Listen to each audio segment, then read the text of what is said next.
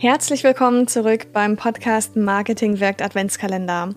Wenn du noch nicht genau weißt, wie dieser Adventskalender funktioniert, dann hör dir kurz Episode 49 an und komm dann hierhin zurück. Heute ist das Thema Musik für Podcast finden und rechtssicher nutzen. Der absolute Vorteil, wenn du Musik in deinem Podcast hast, ist der Wiedererkennungswert. Und wie wir alle wissen, transportiert ja Musik auch Gefühle und stimmt ein. Also gerade wenn du ein bestimmtes Thema besprechen möchtest, ist es ja total toll, wenn du deine HörerInnen schon mal emotional abholst.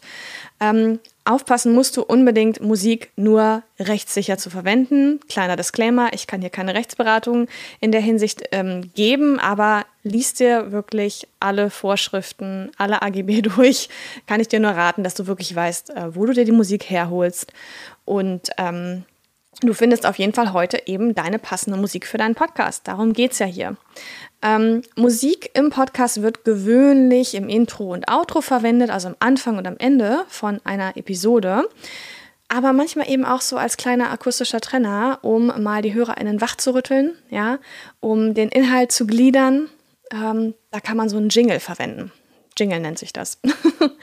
also, ähm, genau. Hol dir jetzt unbedingt das Arbeitsblatt, damit du die Punkte durchgehen kannst, um deine Podcast-Musik zu finden und die dann auch zu nutzen.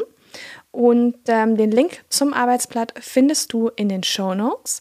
Da gibt es auch noch mehr Infos zum Thema Podcast-Musik. Also schau da gerne mal rein. Den einen oder anderen Blogartikel findest du da sicher.